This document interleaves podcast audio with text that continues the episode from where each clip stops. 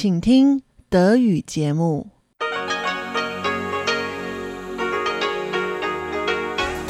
Hier ist Radio Taiwan International.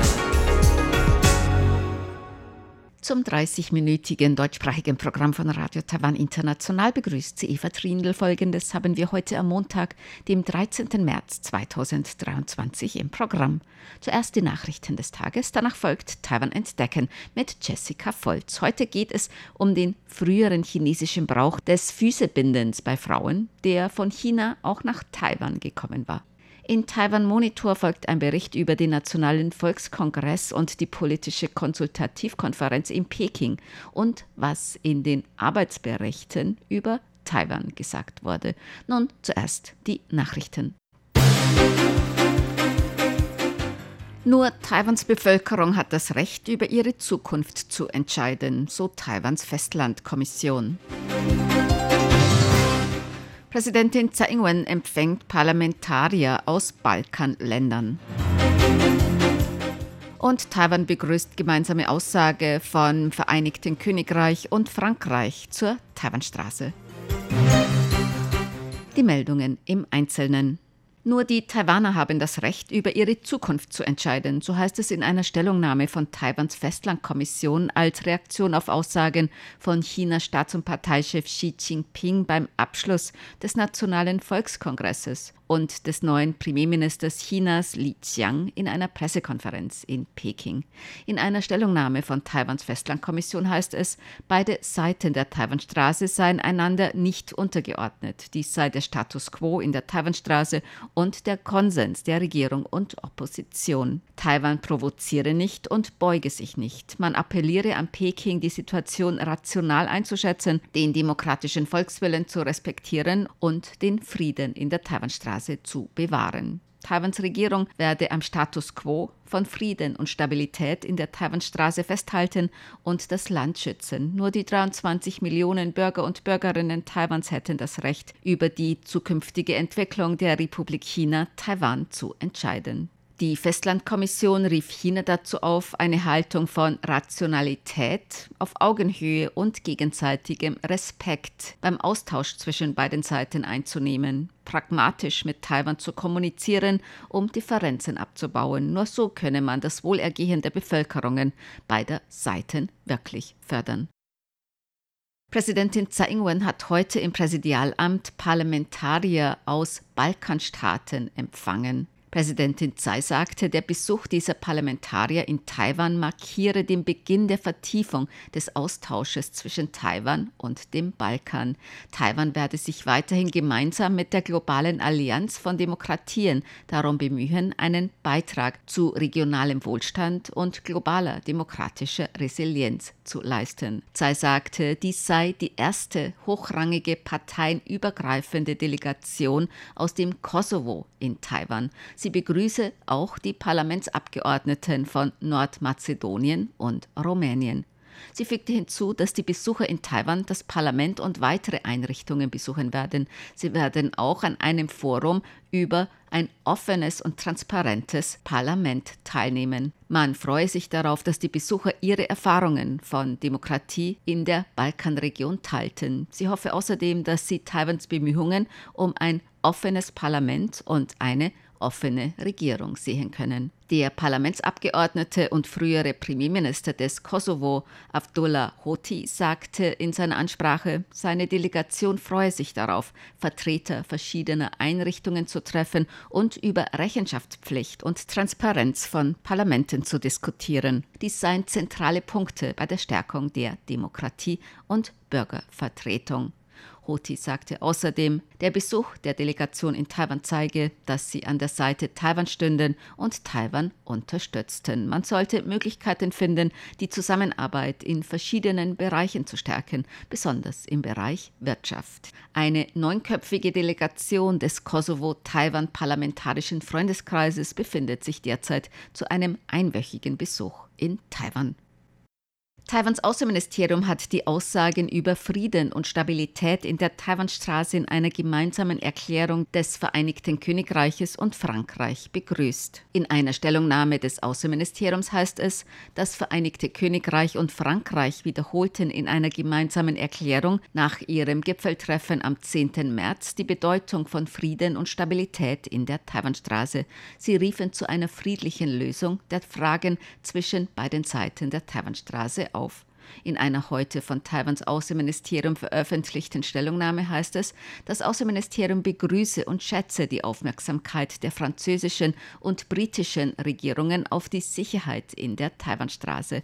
Es sei von besonderer Bedeutung, dass zwei wichtige europäische Mächte ihre gemeinsame Besorgnis über den Frieden in der Taiwanstraße zum Ausdruck brächten. Der französische Präsident Emmanuel Macron und der britische Premierminister Rishi Sunak waren in Paris zu einem Gipfeltreffen zusammengekommen. Der Außenminister von St. Lucia ist heute an der Spitze einer Delegation zu einem fünftägigen Besuch in Taiwan eingetroffen. Dies ist der vierte Besuch des Außenministers von St. Lucia, Alva Baptiste, in Taiwan. Der Außenminister von St. Lucia sagte, beide Seiten arbeiteten bereits lange Zeit für eine bessere Zukunft zusammen. Die Beziehung zwischen Taiwan und St. Lucia basiere auf den gemeinsamen Werten Demokratie, Freiheit und Menschenrechte. Die Delegation wird während ihres Besuches unter anderem mit Präsidentin Tsai Ing-wen zusammentreffen, mit Außenminister Joseph Wu und den Außenhandelsrat Taitra besuchen. St. Lucia gehört zu den 14 Staaten, die offizielle diplomatische Beziehungen mit der Republik China, Taiwan, unterhalten.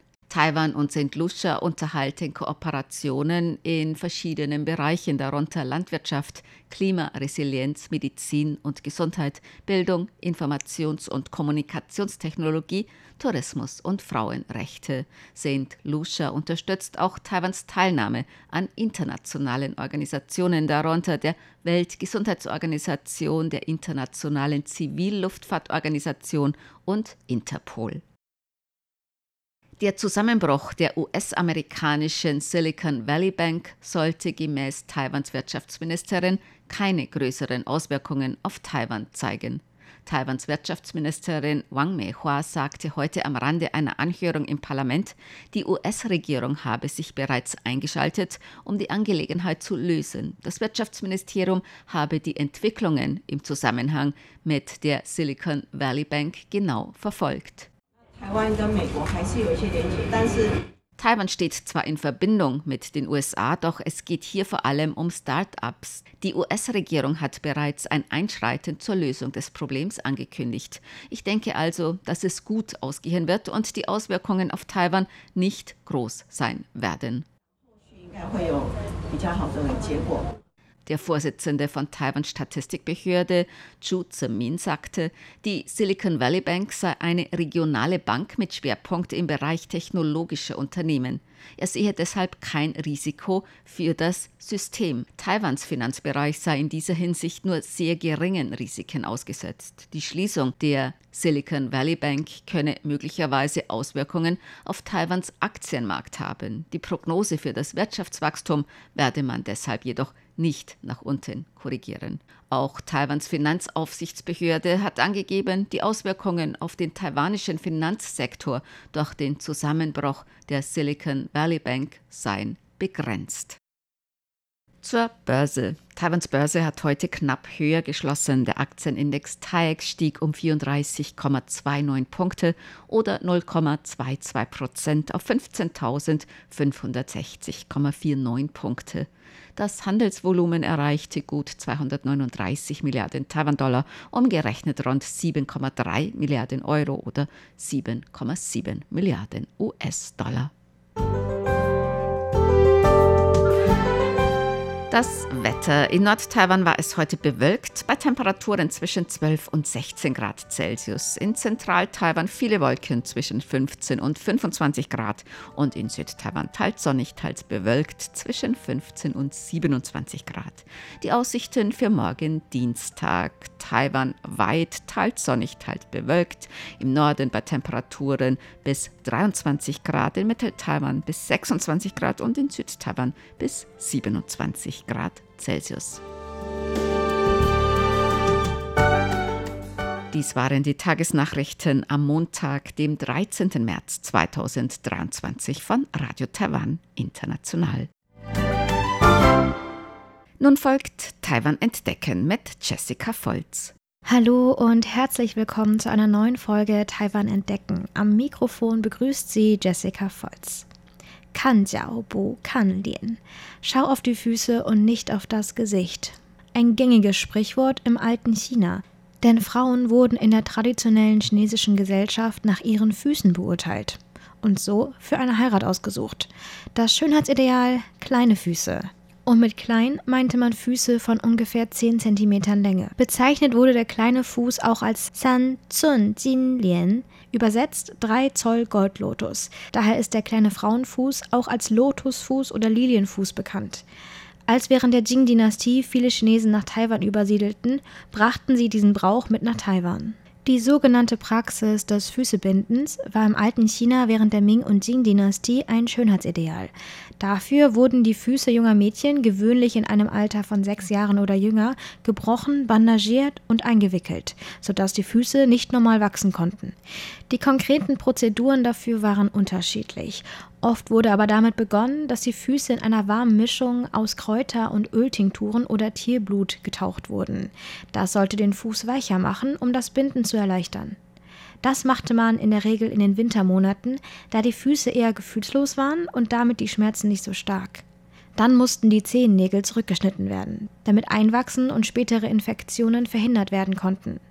Dann wurden die Zehen gewaltsam Richtung Fußsohle gedrückt und gefaltet, bis die Knochen in den Zehen und im Fuß brachen. Fußballen und Ferse wurden zusammengezogen und das Fußgewölbe eingeknickt. Das wurde dann mit Baumwollbinden zusammengezogen und bandagiert. Danach wurden die Füße in regelmäßigen Abständen losgebunden, gesäubert, die Nägel getrimmt, geknetet und dann wieder fest zusammengebunden. Die Knochen wurden teilweise immer wieder gebrochen, um die Form weiter zu verändern. Die Füße sollten dünn, klein, spitz, gewölbt und quadratisch sein. Sogenannte Lotusschuhe verliehen dem ganzen Fuß ein noch schlankeres Aussehen. Im Erwachsenenalter hatten die Frauen deformierte und verkrüppelte Füße. Das häufigste Problem bei gebundenen Füßen waren Infektionen. Trotz Sorgfalt wuchsen die Zehennägel oft ein und verursachten Verletzungen. Außerdem war die Durchblutung der Füße gestört, was zu Lähmungen, Nekrosen und muskuläre Atrophien führte. Aber warum das alles? Das Fußbinden hatte im alten China neben dem Schönheitsideal noch viele andere symbolische Bedeutungen. Beispielsweise spiegelte es bestimmte konfuzianische Erwartungen an Frauen wider.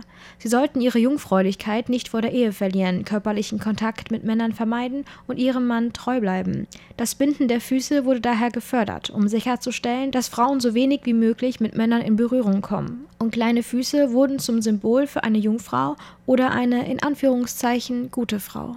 Diese Praxis verstärkte auch die Arbeitsteilung im alten China, denn Männer gehörten dem öffentlichen Bereich an, während Frauen in den häuslichen Bereich verwiesen wurden. Infolgedessen wurden Frauen aus dem gesellschaftlichen Leben ausgeschlossen, auf den Haushalt beschränkt und waren vom Mann abhängig. Außerdem sollten die kleinen Füße auch zeigen, ob die Familie der Frau über finanzielle Mittel verfügte, der Frau die Arbeit zu ersparen denn mit den kleinen Füßen konnte keine schwere Arbeit ausgeübt werden. Dadurch wurde die Frau mit dem Status der Oberschicht in Verbindung gebracht, denn nur die Oberschicht brauchte nicht körperlich zu arbeiten. Das Fußbinden war also nicht nur ein Kriterium für den sozialen Status und die Heirat, sondern auch eine Form der Begrenzung der körperlichen Autonomie der Frau. Der Ursprung des Füßebindens lässt sich nicht ganz genau zurückverfolgen. Es wird allgemein angenommen, dass der Brauch aus der Song-Dynastie stammt, also 960 bis 1279 nach Christus. Und dann in der Ming- und Jing-Dynastie seine Blütezeit erlebte, also zwischen 1368 und 1921 nach Christus. Man vermutet, dass in der südlichen Tang-Dynastie die kaiserlichen Hoftänzerinnen die Füße banden, um anmutige Tänze aufzuführen und so die Aufmerksamkeit des Kaisers zu erregen und seine Gunst zu gewinnen. Die Praxis des Fußbindens verbreitete sich dann unter dem einfachen Volk und wurde in der südlichen Song-Dynastie irgendwann zur Pflicht. Wie kam das Füßebinden nach Taiwan? Die Kultur des Füßebindens in Taiwan hat ihren Ursprung wahrscheinlich in den Gebieten Zhangzhou und Quanzhou in China und schwappte mit den chinesischen Siedlern nach Taiwan über. Die Zahl der Frauen, die sich die Füße binden ließen, nahm allmählich zu und war Mitte des 19. Jahrhunderts weit verbreitet. Einer Statistik des taiwanischen Gouverneursamtes aus dem Jahr 1905 zufolge hatten fast 57 Prozent der Frauen in Taiwan gebundene Füße. Bei genauerer Betrachtung zeigt sich, dass es in der frühen taiwanischen Gesellschaft meistens die Han-Chinesinnen waren, die gebundene Füße hatten während Frauen aus den Ureinwohnerstämmen oder aus der Hakka-Kultur im Allgemeinen nicht fußbindend waren. Es sei denn, sie waren von der chinesischen Kultur beeinflusst worden. Das Ende des Fußbindens in Taiwan. Nach dem Chinesisch-Japanischen Krieg 1895 übernahm Japan Taiwan. Eines der großen Ziele der japanischen Sozialpolitik war die Modernisierung der taiwanischen Gesellschaft. Dafür sollten die sogenannten drei großen schlechten alten Gewohnheiten abgeschafft werden. Es ging um drei alte Bräuche, die vom japanischen Gouverneursamt als altertümlich und ungesund angesehen wurden. Es handelte sich dabei um den Gebrauch von Opium, was im 19. Jahrhundert auch in Taiwan weit verbreitet war, das Tragen von Zöpfen bei Männern sowie das Füßebinden bei Frauen. Wie vorhin beschrieben, hatten über die Hälfte der Frauen in Taiwan gebundene Füße zu diesem Zeitpunkt. Dies bedeutete auch, dass mehr als die Hälfte der weiblichen Arbeitskräfte nicht in der Produktion eingesetzt werden konnten. Das war für die japanische Kolonialherrschaft, welche den Kapitalismus in Taiwan aktiv förderte, ein großes Problem. Wie hinderlich die kleinen Füße für die Frauen waren, zeigten auch die Folgen des Maishan-Bebens von 1906. Es kamen mehr Frauen als Männer zu Schaden. Es gab 551 tote Männer und 700 tote Frauen, 1099 verletzte Männer und 1334 verletzte Frauen. Damals gab man auch den gebundenen Füßen die Schuld daran. Dies gab den Anstoß für die Bemühungen, diese Praxis auszumerzen. 1901 wurde eine Anti-Lotus-Fuß-Kampagne ins Leben gerufen. Doch ähnlich wie in China war die Praxis in Taiwan offenbar so tief im sozialen Gefüge verwurzelt, dass es große Anstrengungen bedurfte, um diese zu unterbinden. Die Frauen sahen das Verbot des Fußbindens nicht als weibliche Befreiung an, sondern waren beschämt darüber, was das Aufheben des Bindens für ihr soziales Prestige und ihre Chancen auf eine gute Heirat bedeuten würde. 1915 wurde der Brauch des Füßebindens offiziell verboten und unter schwere Strafe gestellt. Unterstützend hinzu kam die Entwicklung der Zuckerindustrie und des Zuckerrohranbaus. Im Vergleich zum Reisanbau brachte der Zuckerrohranbau eine viel größere Nachfrage nach weiblichen Arbeitskräften mit sich. So führte der Zuckerboom dazu, dass ein größerer Teil der weiblichen Arbeitskräfte in der landwirtschaftlichen Produktion eingesetzt wurden. Die gebundenen Füße schränkten die körperliche Kraft und Mobilität ein, was ebenso dazu führte, dass mehr und mehr Frauen ihre Füße entbanden. Die Kampagne der japanischen Regierung zur Befreiung der taiwanischen Frauen von ihren Fußfesseln beruhte also wahrscheinlich eher auf wirtschaftlichen Überlegungen als auf einer Form der körperlichen Befreiung von Frauen. Und so starb das Füßebinden in Taiwan allmählich aus. Bis 1915 war der Prozentsatz der Frauen mit gebundenen Füßen auf 21 Prozent gesunken. Und über 470.000 Frauen wurden als von den Lotusfuß befreit gekennzeichnet. Das war es für heute mit Taiwan entdecken. Vielen Dank fürs Zuhören und bis nächste Woche. Das war ein Beitrag von Jessica Volz. Radio Taiwan, international aus Taipeh.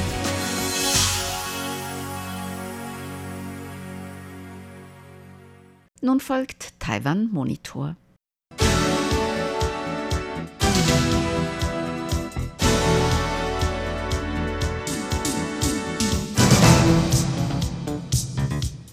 Gerade ist der 14. Nationale Volkskongress Chinas zu Ende gegangen. Gleichzeitig zum Nationalen Volkskongress tagt auch jeweils die politische Konsultativkonferenz des chinesischen Volkes.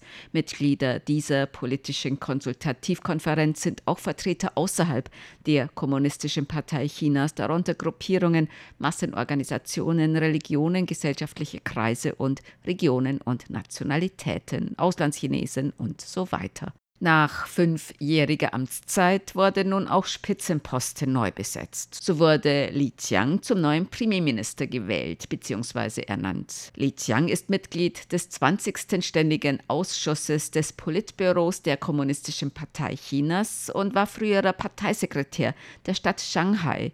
Er löst den bisherigen Premierminister Li Keqiang ab. Normalerweise scheiden die obersten Führungspersönlichkeiten nach zwei Amtszeiten von jeweils fünf Jahren aus dem Amt. Staats- und Parteichef Xi Jinping wurde jedoch vom Nationalen Volkskongress, wie erwartet und einstimmig, für eine dritte fünfjährige Amtszeit als Staatspräsident bestätigt. Radio Taiwan International sprach vergangene Woche mit dem Korrespondenten der taiwanischen Presseagentur CNA in Shanghai, Wu der in Peking über den Nationalen Volkskongress und die politische Konsultativkonferenz berichtet. Auf die Frage, ob es dort auch möglich sei, außerhalb der offiziell angesetzten Pressekonferenzen Interviews zu führen, zum Beispiel mit einzelnen Mitgliedern des Volkskongresses oder der politischen Konsultativkonferenz, Konferenz antwortete er. Es gibt im Prinzip die Möglichkeit, ein Interview mit Mitgliedern des Nationalen Volkskongresses oder der politischen Konsultativkonferenz des chinesischen Volkes zu beantragen. Aber ob dieses genehmigt wird und wirklich ein Interview zustande kommt, das entscheidet dann der Volkskongress. Ich habe zum Beispiel beantragt, den Abgeordneten Lei Jun zu interviewen, habe aber bisher noch keine Mitteilung erhalten, ob ich ihn wirklich interviewen kann. Außer dem Nationalen Volkskongress tagte in Peking auch die politische Konsultativkonferenz des chinesischen Volkes. Diese wurde am 4. März eröffnet. Der Vorsitzende der politischen Konsultativkonferenz Wang Yang hat dabei seinen Arbeitsbericht vorgestellt. Es ist nun auch für ihn der letzte Arbeitsbericht vor seinem Ausscheiden aus dem Amt als Vorsitzender der Konsultativkonferenz. Der Teil über Taiwan war in diesem Arbeitsbericht jedoch sehr knapp gehalten. CNA-Korrespondent Ubo Wei sagte dazu, 我们说随政协报告的时候，其实随着两岸关系啊。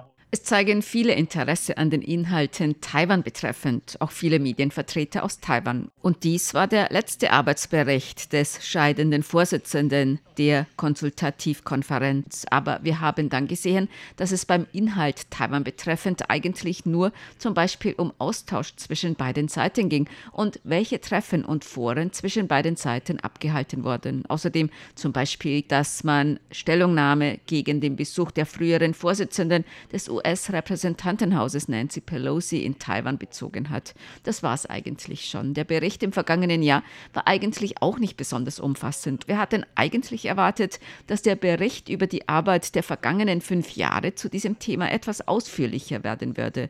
Dem war aber nicht so. Und ich denke, das hat viele Leute dann doch überrascht.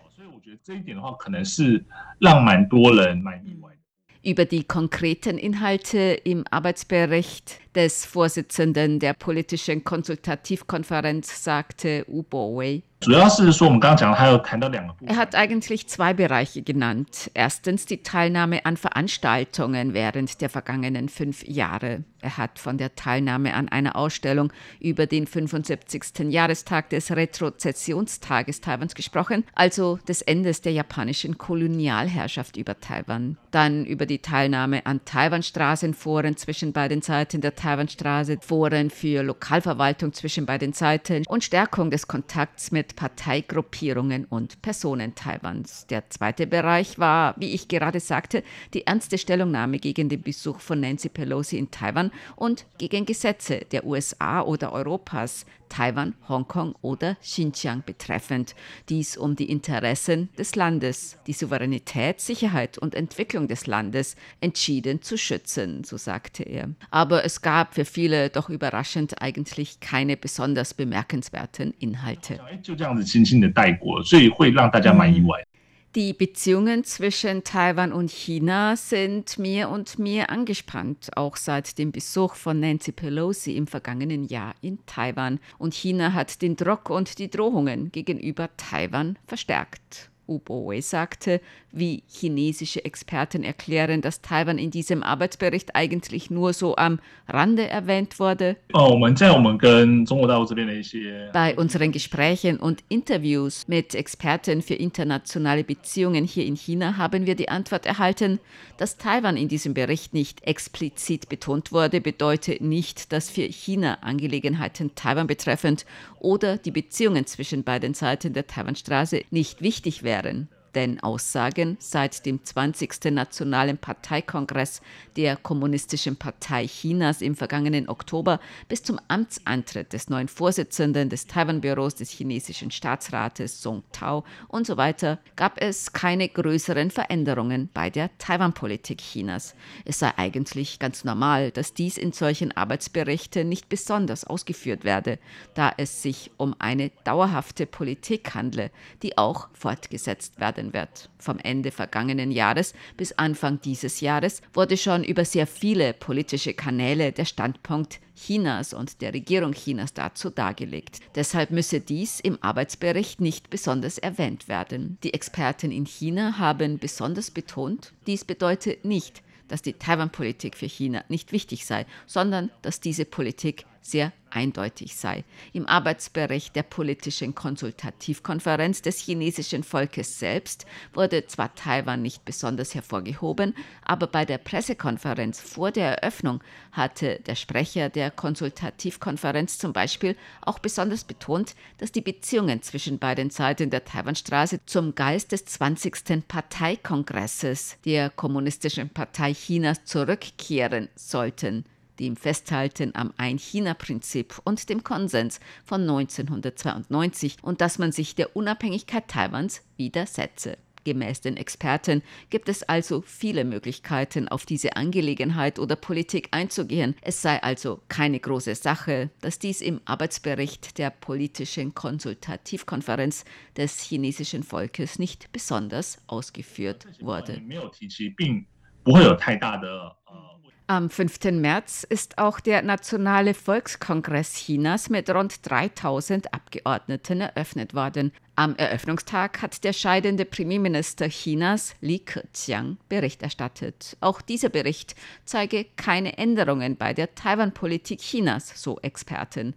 Li Keqiang sagte, man solle am Ein-China-Prinzip und dem Konsens von 1992 festhalten, resolut der Unabhängigkeit Taiwans entgegenwirken und die Vereinigung fördern. Es soll die friedliche Entwicklung der Beziehungen über die Taiwanstraße gefördert werden und der Prozess zur friedlichen Vereinigung Vereinigung Chinas vorangetrieben werden.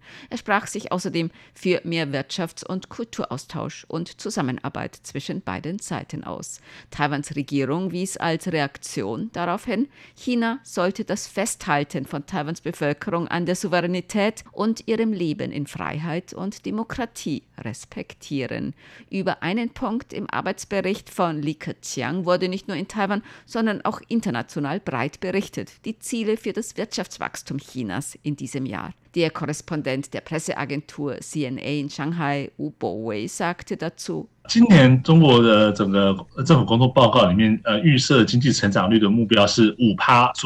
das Ziel der chinesischen Regierung ist ein Wirtschaftswachstum von etwa 5 Prozent in diesem Jahr. Das entspricht in etwa den Erwartungen, denn auch zum Beispiel Denkfabriken Chinas oder internationale Institute haben mit einem Ziel von zwischen 5 und 6 Prozent gerechnet. Im vergangenen Jahr waren es 5,5 Prozent, im Jahr davor über 6 Prozent. In diesem Jahr lagen die Erwartungen etwa bei einem Wachstumsziel von zwischen 5 und 6 Prozent. 5 Prozent liegt also nicht außerhalb der Erwartungen, aber gerade so im untersten Bereich. Wegen der Auswirkungen der Pandemie im vergangenen Jahr Jahr und einigen internationalen Einflüssen wurde das Wachstumsziel, das sich China für das vergangene Jahr 2022 gesteckt hatte, nicht erreicht. Viele Experten sagen jedoch, dass China in diesem Jahr wohl ein Wachstum von 5 Prozent erreichen kann. Dafür müsse vielleicht auch der Inlandskonsum angekurbelt werden, um ein positives Momentum für die Wirtschaft zu schaffen. Chinesische Experten, mit denen wir gesprochen hatten, waren im Allgemeinen der Ansicht, dass China eine recht stabile Geldpolitik und stabile Finanzpolitik betreiben wird. Seit dem vergangenen Jahr sieht man die Auswirkungen durch die große Covid-19-Welle in China und die der internationalen Inflation, die sich auf das internationale Konsumverhalten und die Nachfrage auswirkt und damit auf Chinas Außenhandel und Exporte. Man muss also abwarten, wie die Regierung bei der Ankurbelung der Binnennachfrage bei gleichzeitiger stabiler Währungs- und Finanzpolitik und möglich möglichem Druck auf den Exportmarkt einen Ausgleich schafft, um dieses 5%-Ziel beim Wirtschaftswachstum zu erreichen. Sie hörten das deutschsprachige Programm von Radio Taiwan International am Montag, dem 13. März 2023. Unsere E-Mail-Adresse ist deutsch.rti.org.tv. Im Internet finden Sie uns unter www.rti.org.tv. Dann auf Deutsch. Dort finden Sie weitere Informationen, Beiträge und die Links zu unserer Facebook-Seite und zu unserem YouTube-Kanal. Über Kurzwelle senden wir täglich von 19 bis 19.30 Uhr UTC auf der Frequenz Frequenz 5900 Kilohertz. Das, liebe Hörerinnen und Hörer, was für heute in deutscher Sprache von Radio Taiwan International. Wir bedanken uns bei Ihnen ganz herzlich fürs Zuhören. Am Mikrofon verabschiedet sich Eva Trindl.